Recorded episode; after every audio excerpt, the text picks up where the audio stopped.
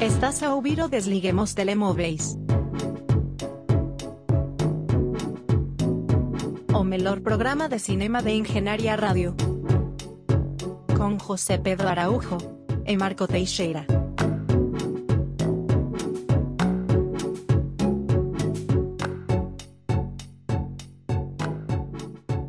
Olá a todos, sejam de novo bem-vindos a mais uma edição do Desliguem os Telemóveis na Engenharia Rádio. Eu sou o Marco Teixeira, tenho ao meu lado José Pedro Araújo e, à semelhança daquilo que tem acontecido nas últimas semanas, vamos falar de filmes. Guarda este espaço para tu te apresentares. Olá, bom dia. Deixem-me só fazer um pequeno, uma pequena ressalva. Nós estamos a gravar muito cedo de manhã, portanto, se algo não correr muito bem, pronto, já sabem, nós estamos uh, cheíssimos de sono neste momento em que José Pedro Araújo está a tentar comer um marcador como, usando lápis como pauzinhos Sem sucesso. chineses. Sem sucesso. Sem sucesso. Um, tens que praticar o teu consumo de, de sushi e outros produtos. Uh, pequeno José, esta semana deveríamos trazer filmes atuais, não é? Uh, só que não trazemos. Não trazemos. Trazemos uma retrospectiva que às vezes é bem-vinda também.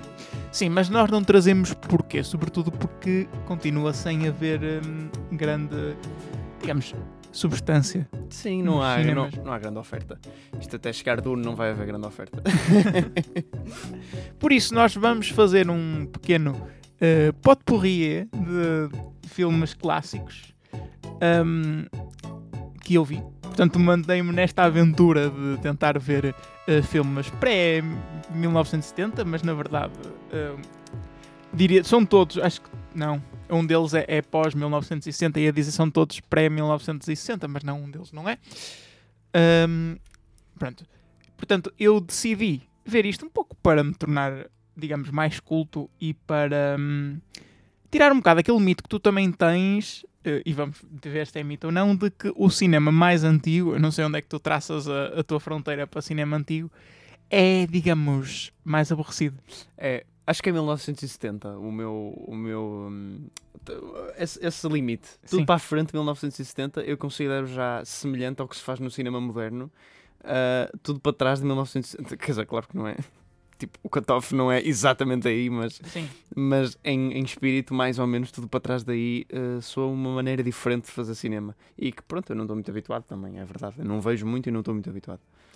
Portanto, eu vou tentar, ao longo de quatro filmes, hum, ajudar-te a entender, e aos nossos ouvintes também, se essa tua visão está correta ou não. Isto, claro, dando a minha opinião, ah, porque eu não sou portador da verdade.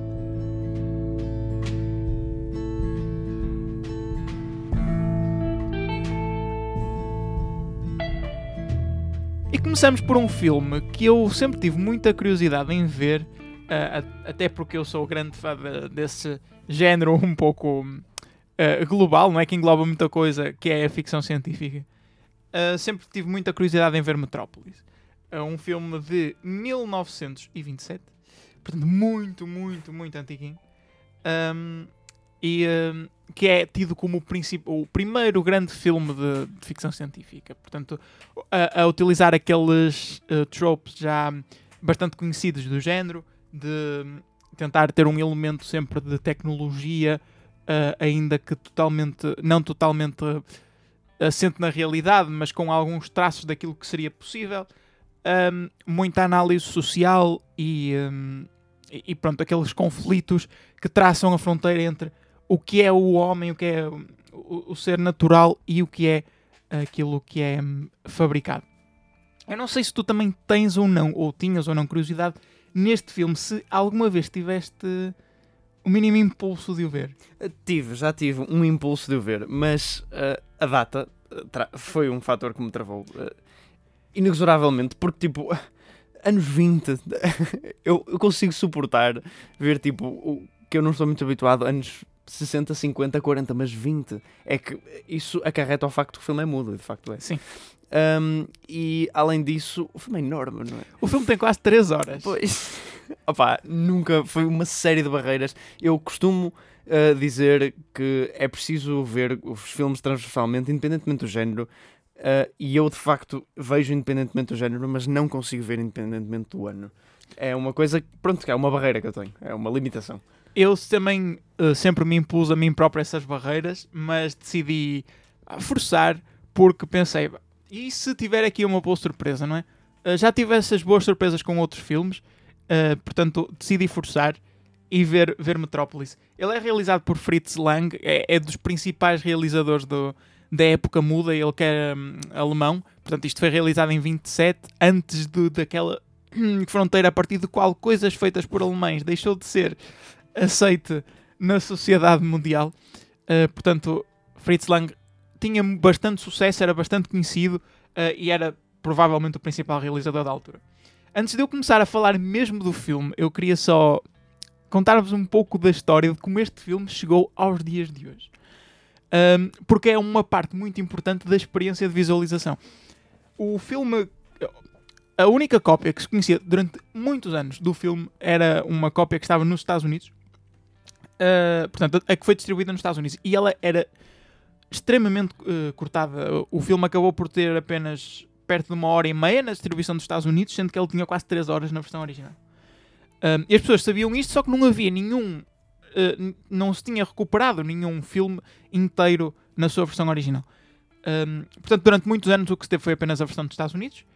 Em nos anos 80 foi feita uma nova versão uh, em Itália, a partir de uns registros que foram recuperados, usando banda sonora da altura, da época, portanto, banda sonora rock. Portanto, algumas das imagens conseguiram ser introduzidas no filme a partir dessa, dessa, dessa cópia que foi encontrada em Itália. Ou por, por, ou por obra dos italianos. Ou seja, ao longo do filme tu tens essa diferença entre dois aspect ratios, não é? porque aquilo é feito de, é mesmo tirado de filmes, de bobines. Portanto, eles não conseguem enquadrar aquilo bem e, e, igualar os aspect ratios, porque eles são ligeiramente diferentes. Mas isso nem é o pior, porque isso tu, tu vês durante o filme, de, vez em quando aquilo muda o formato do ecrã, mas nem te tira muito do, do filme. O problema é que apenas se conseguiram recuperar a quase totalidade das cenas que faltavam, já no século XXI, numa cópia do, do filme foi recuperada em Buenos Aires eh, depois de ter sofrido um incêndio.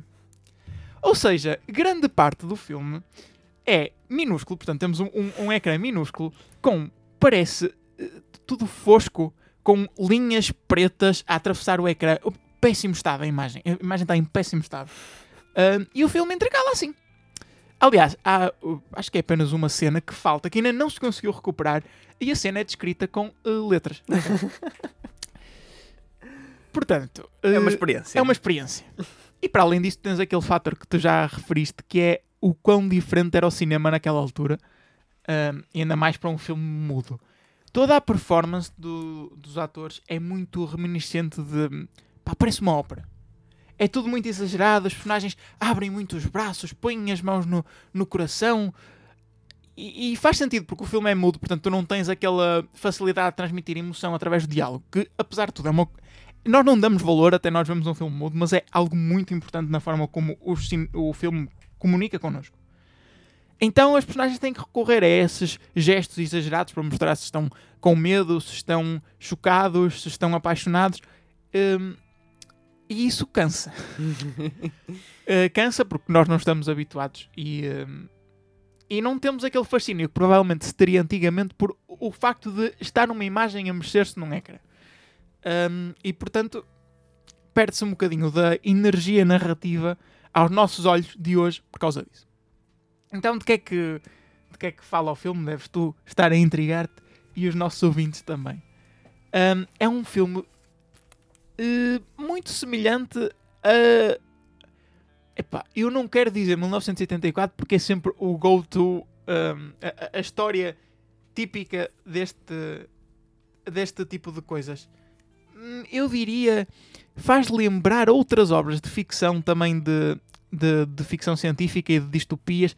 Talvez quem já leu Nós, de Zamiatin, uh, provavelmente conseguirá identificar muitos traços uh, em comum com este filme. Então, há uma sociedade de trabalhadores que são explorados, vivem nas profundezas de uma cidade, uma cidade idealizada uh, por um homem em particular, mas com uma, uma, uma casta que é superior, não é? que manda nos trabalhadores. Os trabalhadores tomam conta das máquinas e continuam a produção que ajuda a enriquecer as pessoas um, da, de classe superior. nisto uh, surge uma, uma senhora que é quase, digamos, uma profeta dentro dos, dos trabalhadores que os tenta fazer ver que uh, algum dia a sua libertação irá chegar e essa libertação irá chegar quando houver um mediador entre a sociedade operária e, o, e quem manda efetivamente na cidade, em, em. Esse eh, senhor, esse mediador, acaba por, se, por ser, por se tornar o filho do próprio construtor da cidade, do próprio chefe da cidade. Ahm, e então ele tenta, começa a enfatizar com as- os próprios trabalhadores da cidade, começa a tentar eh, fazer o pai ver que eles estão a ser explorados e que aquilo não pode ser, etc. Entretanto, eh, através de um subplot muito estranho que envolve amores passados e, e que eu não entendi totalmente e acho que ninguém percebe muito bem porque a cena que falta é precisamente sobre, sobre esse subplot. eh, um, um cientista da cidade cria um, uma espécie de replicante de Blade Runner, portanto, um robô que consegue imitar a figura humana e eles decidem enviar esse, esse hum, robô para o, a cidade operária, imitando a forma da tal profeta, para os tentar incitar à revolta e, revoltando os trabalhadores, o- os chefes poderem justificar o uso de violência e mais repressão face aos trabalhadores. Pronto, é isso que acaba por acontecer. Eu não quero eh, dar muitos pormenores, porque, pronto, se vocês quiserem de facto ver Metrópolis e nem sequer tiverem o, o apelo do argumento para verem, a experiência é muito, muito mais difícil. Portanto, deixo os pormenores para, para uma futura visualização. A única coisa que eu quero referir, que é importante, é que o filme toca muito, muito no aspecto de ter que haver um mediador entre a sociedade operária e a cúpula de poder. E o filme repete uma frase que é uh, o mediador entre as mãos e a cabeça tem que ser o coração. Hum. Um, e esse é o tema principal do filme. Portanto, no meio disto tudo, o argumento é até bastante, digamos, intrincado para um filme mudo. E se calhar sim. por isso é que o filme tem 3 horas. E atual, tu estavas a descrever e eu estava a pensar, sim, até me admira como é que Hollywood não pegou nisto e fez um Young Adult Movie, né, com a, com a Jennifer Lawrence no papel principal, eh, remake de Metrópolis para adolescentes. Pois, eu acho que eh, isto nunca foi eh, pegado por Hollywood porque a mensagem do filme é feita de uma forma. hum, cheira assim um bocadinho hum, autoritária. N- Não podes condenar visto a altura em que eles viviam e o que se seguiu, né? Eu sei, mas se calhar por isso é que esta história nunca foi eh, revisitada. E é estranho porque eh, muita gente vê este filme como eh, bastante. hum, como é que eu ia dizer? Bastante demo- democrático e bastante anti-autoritário. Hum. E eu acho que ele não é. Porque numa das cenas finais, e pronto, ok, agora vou estragar um bocadinho do filme, e é talvez das melhores cenas, é durante a revolta dos operários. eh, é- é- aquilo é, é- eles ficam completamente malucos e decidem destruir as máquinas. E ao destruírem as máquinas, por alguma razão, toda a cidade começa a inundar. Começa a, a chover água a todo lado e bem, aquilo começa a subir. Só que eles esquecem-se dos seus próprios filhos dentro das casas, então os filhos estão em perigo de afogamento. Eu não digo como é que aquilo se resolve, pronto, toda a gente se salva. Mas eles esquecem-se dos filhos. Até que alguém lhes diz: Ah, vocês estão a deixar os vossos filhos afogarem-se. Eles: Ah, pois é, nós temos filhos. O que é que está a acontecer aos nossos filhos? Pronto, eh, são feitos. eh, é- parece que tu dares. O filme está a dizer que tu, dando poder ahm, à, à classe operária, digamos assim, eu digo aqui classe operária porque era a maioria das pessoas e era quem estava a ser explorado, ahm, eles não conseguem fazer nada com ele a não ser destruição. E para haver de facto algum tipo de planeamento, tem que haver um diálogo eh, com quem já está no poder, de forma a que quem já está no poder se mantenha lá e continue a haver exploração, mas eh, num grau um bocadinho menor. Eh, o filme não é muito, muito, muito progressista nesse sentido. Pronto, mas isto, claro, tem a ver com a mensagem do filme. Todas as mensagens, acho eu, nos filmes são válidas, nós podemos concordar mais ou discordar mais. Não é por isso que o filme, para mim, peca na experiência de visu- de visualização, nem sequer peca por ser um, um mau filme por causa disso. Eu consigo reconhecer muitas coisas boas ao filme.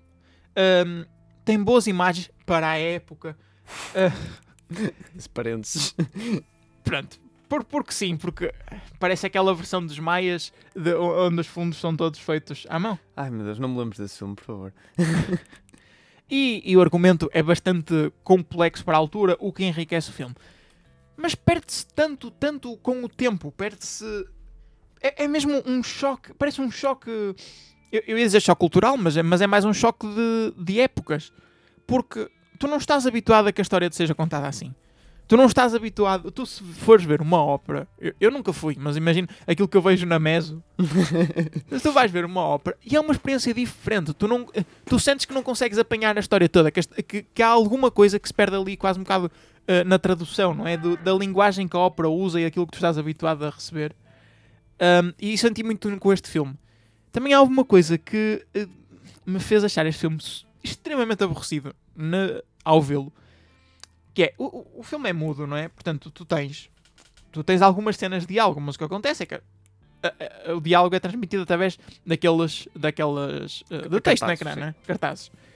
Só que os personagens falam na mesma, como se estivessem portanto, mostram-te as personagens a falar como se elas estivessem de facto a dialogar. Sim, sim. Eu, eu, isso é, aliás, a única experiência que eu tenho com filmes mudos é o Artista, que é um filme recente, mas tenta recriar isso. E de facto também foi uma coisa que. Porque tu tens isso parecendo que não, são momentos mortos muito. Bastante longos. Muito é? longos, é. Ocupam muito do filme. E tipo, eu sei que é normal, mas pá, é estranho. Sim, mas é estranho que tu tens uma cena de algo de às vezes dois minutos e aparece-te uma frase no ecrã depois. um, pronto, portanto, eu, eu acho que é, é uma experiência interessante e acho que para pessoas que gostam efetivamente de cinema e querem perceber de onde é que algumas coisas vêm e como é que era o cinema na época, porque é um dos poucos bons filmes da época que sobreviveram. Um, é, acho, acho, que é uma coisa que as pessoas deviam sujeitar. Aliás, o filme está disponível no YouTube, se vocês quiserem ver. Portanto, é, é daquelas coisas que nem sequer dá trabalho de o tentarem encontrar. Um, e, e sim, e eu, uma, pronto, eu não, não disse nada de efetivamente positivo sobre o filme. Eu gostava de referir a banda sonora. Eu acho que é talvez a melhor banda sonora que eu já encontrei num filme. Se calhar porque dás mais valor, porque não tens mais nada para ouvir. uh, mas sim, acho que é, é mesmo uh, típica daquele modernismo da época, uh, das máquinas desenfreadas, é tudo muito caótico. E acho que a banda sonora funciona bem. Convém referir que esta banda sonora também só foi passada, só foi transmitida no, no dia da estreia, não é? Porque, obviamente, não podiam ter uma orquestra em todos os cinemas. Uh, mas ainda assim, pronto, dou valor à banda sonora, embora não fosse parte diretamente associada ou, ou permanentemente associada ao filme. Uh, fica aqui a minha análise de Metrópolis. Não sei se me queres perguntar alguma coisa. Não, eu fiquei contente com a tua descrição. Uh, provavelmente não visualizei o filme.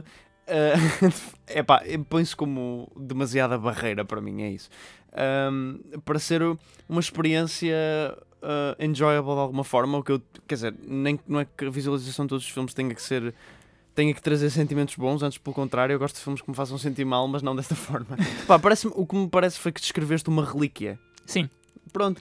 É, tipo ir, é ir ver um monumento, é isso. Pronto, ok, eu gosto de ir ao museu, mas... Não uh... gostas de ir a, uh, ver a mesma, o mesmo jarro no museu durante 3 anos. Exatamente.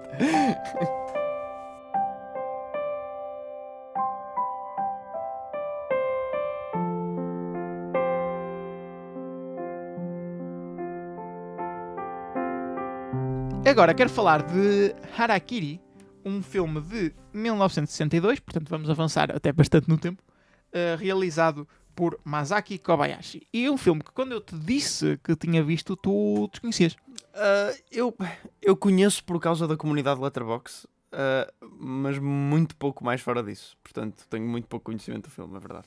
Foi precisamente aí que eu encontrei, porque, porque pronto, fui ver aquelas listas da Letterboxd que eles têm eles conseguem, de alguma forma, ver uh, os filmes com maior rating na comunidade toda e conseguem uh, filtrar um bocadinho.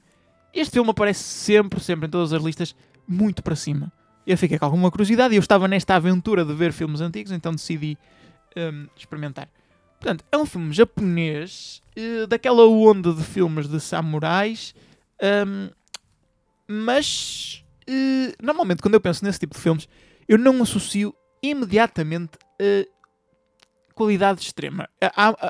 Eu sei que há muitos filmes desse género que são tidos como grandes filmes e filmes muito bons, mas eu, por alguma razão ou outra nunca me cativaram. São, epá, estão para o cinema japonês como aqueles filmes bíblicos estão para o cinema americano. São mais ou menos da mesma época, este é um bocadinho mais recente, mas acho que o que estás a falar vem maioritariamente do Akira Kurosawa também. Um, são filmes mega épicos, né, em termos de cenas de batalhas e escala e assim, para a altura e mesmo para agora. Uh, que era uma coisa que o cinema americano fazia com tipo os Dez Mandamentos e o Ben Hur e filmes desse género. Um, é um, eu associo um bocado tipo uh, um bocadinho style over substance, é a ideia que eu tenho. Tenho-te a dizer que este filme foi a melhor surpresa dos filmes que eu vou trazer aqui e, e- e é o total oposto disso. É um filme extremamente subtil. Eu acho que é. é- este filme entrou diretamente. Desculpa, este filme entrou diretamente para facilmente o top 10, talvez top 5 de, de melhores filmes para mim. Uh, há, há algumas. Há filmes, há obras de arte, há coisas que tu vês e parece tudo tão perfeitamente executado. Tão- parece que quem realizou o filme, toda a equipa re- responsável pelo filme, tinha perfeita noção do tipo de tom a dar a cada cena. E este filme é isto. Este filme é eh, áspero, bruto quando tem que ser e é muito suave quando tem que ser muito suave. Um, e manipula-te emocionalmente, não no mau sentido, no, num bom sentido, ou seja, joga com os teus sentimentos de uma forma irrepreensível. O filme, eu não quero contar muito mesmo, porque, aliás, sobre o que é a história, é provavelmente o principal ponto do argumento do filme. É, é, é, existe um pequeno twist, digamos assim, que revela na verdade sobre o que é a história. Eu vou apenas dizer que é sobre uma vaga de uma moda entre os samurais Uh, durante uma época de transição de poder, ou seja, de mudanças políticas, muitos samurais ficaram sem o mestre, ou porque ele foi destituído do poder, ou porque acabou por morrer durante a, a conquista do seu shogun, não é assim que ele se chama. Um, portanto, eles ficando sem mestre, ficam desempregados, uh, ficam em pobreza extrema e em desespero vão até um, ao clã no poder lá na sua zona e pedem para cometer uh, harakiri, ou seja, cometer o, o, suicídio de honra, aquilo que também se chama seppuku, um, de, dentro do, do palácio dessa família, na esperança de quê? Que eles digam assim: ah, que pessoa honrada prefere matar-se do que viver na pobreza. Uh, e decidirem dar esmola ou dar-lhe emprego a essa pessoa. Hum, ou seja, eles vão ali com segundas intenções. Exatamente. Já agora, muito interessado, como estás muito versado na cultura japonesa, harakiri ou seppuku, muito obrigado pelos termos, Marco. um, então temos que tirar alguma coisa dos filmes. E pronto, e a história é sobre isso. Há duas personagens que, que vão a um sítio a um desses clãs com esse intuito e a história segue um bocado as duas histórias. Em, o filme segue as duas histórias em paralelo. Um, é muito, muito, muito semelhante. Aliás, tu a ver este filme, parece que te acende as luzes de ok, de onde é que veio a inspiração para Kill Bill? É que é muito. Não, não é, a história não é parecida, não é como é óbvio, a história não é parecida, porque Kill Bill não fala nada disto. Mas um, as cenas que lá aparecem, claro que Kill Bill é tudo muito mais exagerado e, e muito mais flashy do que, do que este filme. Este filme é muito mais. Eu não quero dizer introspectivo, porque este filme tem muita tem, tem bastante ação para o tipo de filme que é, mas é mais subtil. É, é, é aquilo que eu te digo. É nas, nas cenas onde ele precisa de ser mais suave, ele é suave e depois atira dessas cenas de ação à cara, extremamente viscerais um, e resultam muito bem. E aquele elemento de fúria, de fúria pura que, que eu acho que está muito bem representado no Kill Bill, eu acho que veio muito deste, não, talvez não deste filme em particular, mas talvez desta veia de filmes, ou, ou alguns destes filmes. Uh, não centrando a minha análise numa comparação entre este filme e Kill Bill, só queria trazer aqui esta, esta um, comparação, se calhar para suscitar um bocadinho o teu interesse. Já as tinhas suscitado. um, é é sub... não quero dizer, eu ia dizer uma coisa, mas já ia estar a revelar o argumento, portanto é melhor não fazer. um, não, é, é, para mim o filme está todo nesta dinâmica de, de ser bruto e suave. Há uma cena excelente, quero realçar uma cena excelente deste filme, numa batalha mano a mano entre dois samurais, onde pai, 3 minutos antes deles começarem. Eles estão tre- entre 3 a 5 minutos, eu não consigo le- con- lembrar do tempo exato. Só os dois olharem-se nos olhos hum, com relva. eh, porque, eh, Não é que é relva, mas aquela relva mais. aquela erva mais alta do meio dos campos Sim. toda a soprar com o vento. Então o filme intercala shots de os dois olharem-se nos olhos e só fazer movimentos de vez em quando, a ameaçarem-se que vão começar a batalha, mas não começam. E intercala esses shots com shots da erva. E aquilo, tu dizes assim, ok, isso é tão aborrecido, mas no, no contexto do filme funciona tão bem. Hum, parece, parece que consegue extrair uh, esse tipo de cenas e a, e a forma como as cenas são enquadradas, consegue extrair tudo de bom de todas as cenas. E tu não estás à espera que o filme seja tão emocional quanto ele é, na verdade. As, as performances são performances excelentes. Claro que é, é sempre mais difícil tu julgar performance de, em línguas estrangeiras ou, ou em línguas que tu não dominas, não sei falar japonês, eh, porque tu não consegues perceber toda a intuação e todos os sotaques e toda a dinâmica da linguagem, mas ainda assim, aqui neste caso, tu consegues perceber são performances muito, muito boas, muito, com, com imensa simpatia. E pá, é, é- às vezes tu não consegues dizer muito mais sobre um filme que, que é excelente porque é, é sempre mais fácil dizer o que é que é bom, é mau dos filmes do que o que é bom. Especialmente quando eles eh, tu, tu os achas bom porque eles falam para ti, se calhar a um nível mais, eh, mais íntimo. E eu, para mim, este filme é um desses. Eu não consigo dizer porque é que este filme é bom, para além de lugares comuns. Dizer, ah, tem excelente cinematografia, ah, tem excelente eh, atuação. Eu acho que aquilo que eu conseguia dizer para vender o filme já disse. E portanto não me queria alongar muito mais. Acho que vendeste bem o filme, Marco, porque eu convenceste-me a ver Harakiri. eh, que parece sem dúvida uma experiência. Ainda bem que gostaste, ainda bem que te convenceu, ainda bem que. Mas repara, de quem é o filme? O filme é de 62. Hum, ok, mas esse já, está, esse já está na minha gama de aceitáveis de... Sim, mas, mas é assim, é 62 é Japão. É Japão 62. Sim, sim, Portanto, ok, ok. Não é a mesma coisa que América 62. Verdade, verdade.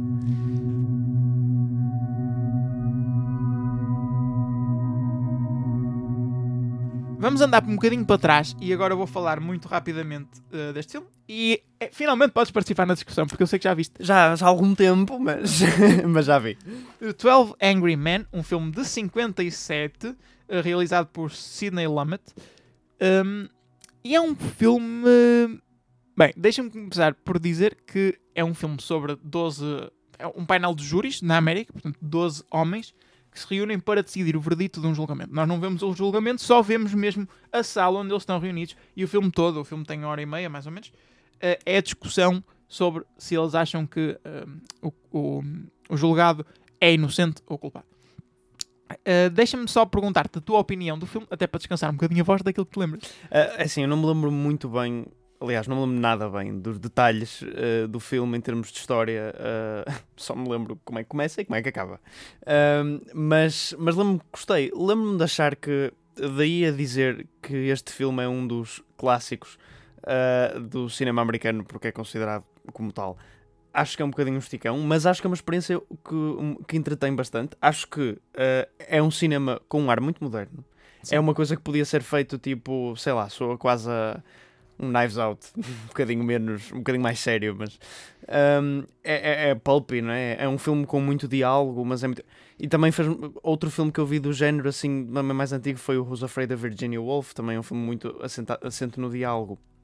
E acaba por ser muito moderno no que faz e na maneira como faz. Pronto, e este filme que é um bottle movie, né? porque se passa todo Sim. na mesma sala, hum, é um conceito moderno e é um conceito que se tem feito, portanto, em, em coisas disso de cinema antigo, hum, acho, acho, que não, acho que não sofre disso eh, e acho que é um bom filme. Hum, e, e mesmo outros filmes do realizador que eu já vi, eu, eu tenho um que gosto bastante, que até gosto mais, que sei que tu não és eh, propriamente fã, que é o Network. Hum, Sim, é, é assim. Eu não, não gostei, não adorei o filme por uma série de razões, não vale a pena estar aqui a, a enumerá-las. É, Eu consigo tirar coisas boas de lá, mas não. Sei lá, eu acho que o, o filme para mim peca precisamente pela realização. O, o da Network, não, Sim, eu gosto muito do Network, gosto muito também do Dog Day Afternoon, que é outro filme do Sidney Lumet. Eh, Eu digo Lumet, não sei se é Lamet ou Lumet, não faço ideia. Um, eh, portanto, este é um realizador até dos mais antigos, entre aspas, porque são filmes. Este é dos anos 50, mas é o primeiro filme dele um, que eu tenho mais visto. Mas, mas sim, eu, eu gostei de 12 Angry Men. Quanto a ti? Eh, Eu também gostei. No entanto, eh, eu- o filme, talvez por ser um, eh, muito reduzido em escala, não é? É pequeno, é pequeno em duração e também é, é todo num, apenas numa localização. Para mim, perde um bocadinho força, perde, perde corpo, não é? Ahm, e, e sim, eu achei um bom filme, é uma boa experiência, mas não, não é daqueles filmes que eu acho que me vou lembrar durante muito tempo. É isso, e, eu, e a prova sou eu, já ouvi aí há 4 anos e não me lembro nada. Não, o, filme fica cont- eh, o filme não fica muito contigo, eh, a não ser pelo conceito. Pronto, Sim. que é um bocadinho diferente. Então, para a altura, Mas como o conceito eh, já foi muito É repetido batido, desde é. então, Exato, é um bocado batido e acho que há provavelmente há, há filmes que fizeram isto melhor. Ou pelo menos o conceito de Bottle Movie há de certeza filmes que fizeram isto melhor. Sim. Mas pronto, ok, eu sei que também a originalidade é uma coisa importante, porque a primeira vez que se vê, não é? Quer dizer, Blair Witch Project não é um grande filme, mas é considerado muito bom porque foi o primeiro found Sim. footage. Pronto, é, é preciso dar, dar, é preciso dar parabéns à originalidade. Dizer, Também não sei se este foi o primeiro Bottle Movie, mas há de ser dos primeiros, ou pelo menos o primeiro com grande fama. Um, mas mesmo assim, acho que mesmo sendo o primeiro, e muitas vezes o primeiro peca porque ainda não teve tempo para aperfeiçoar o género, acho que faz, acho que faz bem o trabalho. Um, e acho que é uma, uma boa experiência. sim, sim, eu concordo contigo. Deixa-me, para acabar a discussão sobre o 12 Angry Men, dizer que este é um filme, especialmente para a época, estranhamente inclusivo. E, e- e traz o fator de inclusão de uma forma muito, mas muito mais subtil do que os filmes de hoje em dia. Se calhar subtil demais, dirão algumas pessoas. Ahm, pronto, isso aí é discutível. Mas eu acho que esta lição de como abordar assuntos de inclusão e assuntos sociais com subtileza deveria ser ah, bem estudada por muitos realizadores de hoje em dia. Não sei se queres dizer alguma coisa. Penso que tendes a concordar comigo. Eu não me lembro dos detalhes, portanto, eu na verdade não me lembro bem do que é que estás a falar, Marco. Peço desculpa. Depois em off. Em off, em off. Para acabar, vamos, e como não poderia deixar de ser, falar de um bocadinho de Kubrick. Um, Paths of Glory, um filme de 1957 também, eh, sobre um, um, um, epá, não me lembro do rank dele, não sei se era, não era general, mas era comandante, ou tenente, não sei, coisa. Pessoa que manda, mas que tem outras pessoas acima de si no exército. Um, é, é quase que encorajado barra forçado a lançar uma ofensiva durante a Primeira Guerra Mundial, uma ofensiva um, no exército francês contra o exército alemão que estava deti- destinado a falhar. Uh, e depois uh, a, a companhia que lançou o ataque é julgada por, um, por deserção, um, por quase como para desculparem, para as cúpulas de, de generais desculparem o facto da ofensiva ter sido falhada, embora elas já, soube- já soubessem desde o início que aquilo não teria hipóteses. E o, o filme é bastante curto, mas é sobre, hum, sobre o- julgamento e a própria companhia a tentar esquivar-se um bocadinho ao julgamento. Só que este filme eh, acho que sofre muito dos mesmos do que sofrem nos filmes de início de carreira. Início de carreira, isto já não é início de carreira, mas pronto, desta até meio da carreira de Kubrick, que é pá, parece que ai, parecem filmes de estúdio. Parece que não tem cunho pessoal. Não notas ali nada que te diga, ah, atenção, este filme é deste realizador. Hum, eu- é- dá para ver isso em muitos filmes de Kubrick.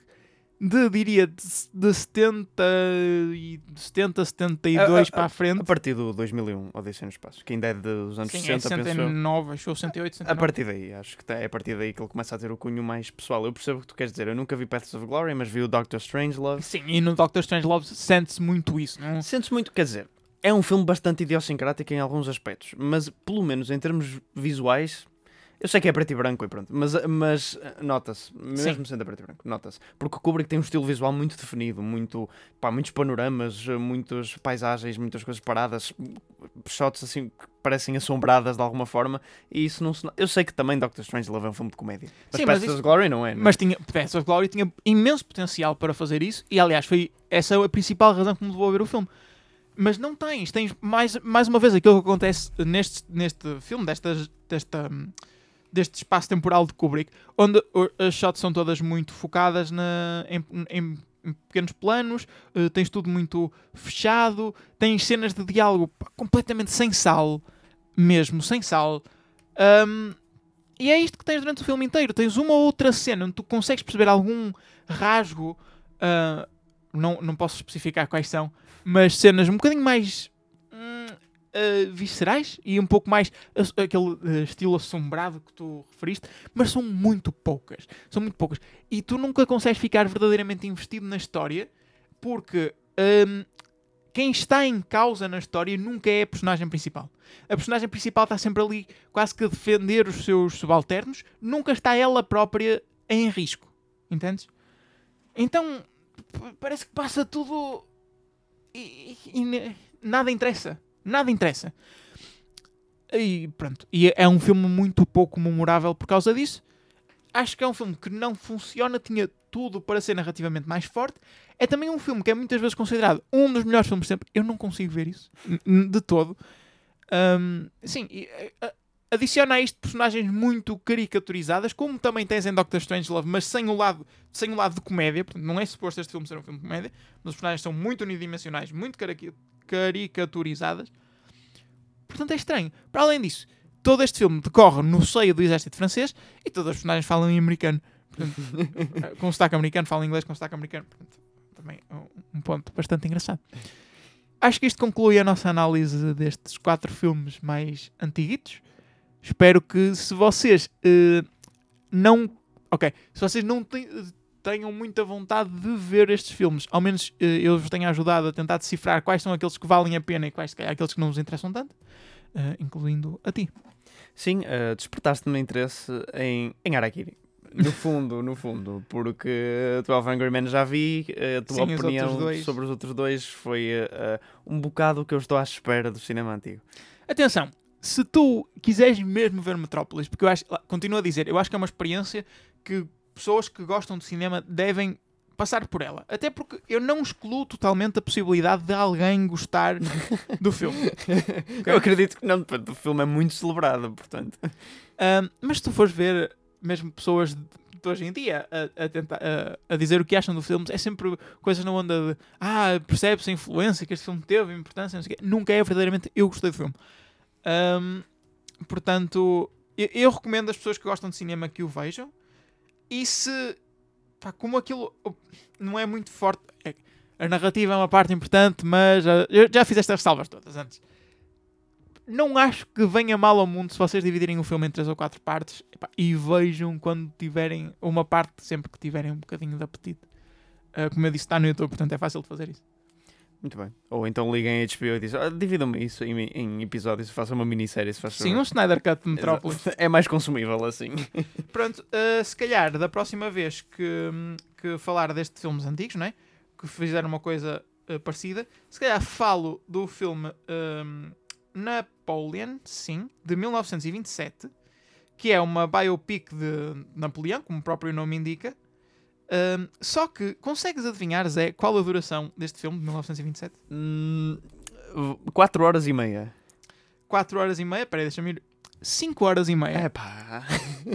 Isso sim é digno de minissérie. Já vi minisséries mais curtas. Pronto. Não sei se queres adicionar alguma coisa, não te dei muito espaço para tu participares. Ah, não, também tens que brilhar de vez em quando, Marco. Eu fico contente e gosto de ouvir falar porque é sempre uma boa companhia uh, e gosto sempre de falar de cinema. Um, mas não, não tenho muito a acrescentar, infelizmente, neste tema. Eu sou pouco culto e devia ser mais. Um, mas eu também tenho um bocado de necessidade de ficar no presente. Uh, sinto isso muito com a música também. Ouço sempre música tipo Atual. atual. Sinto sempre necessidade de procurar música atual e não ficar preso no passado, mas isso também é mau. Quer dizer, é bom, mas em, em exagero, como eu faço, é mau.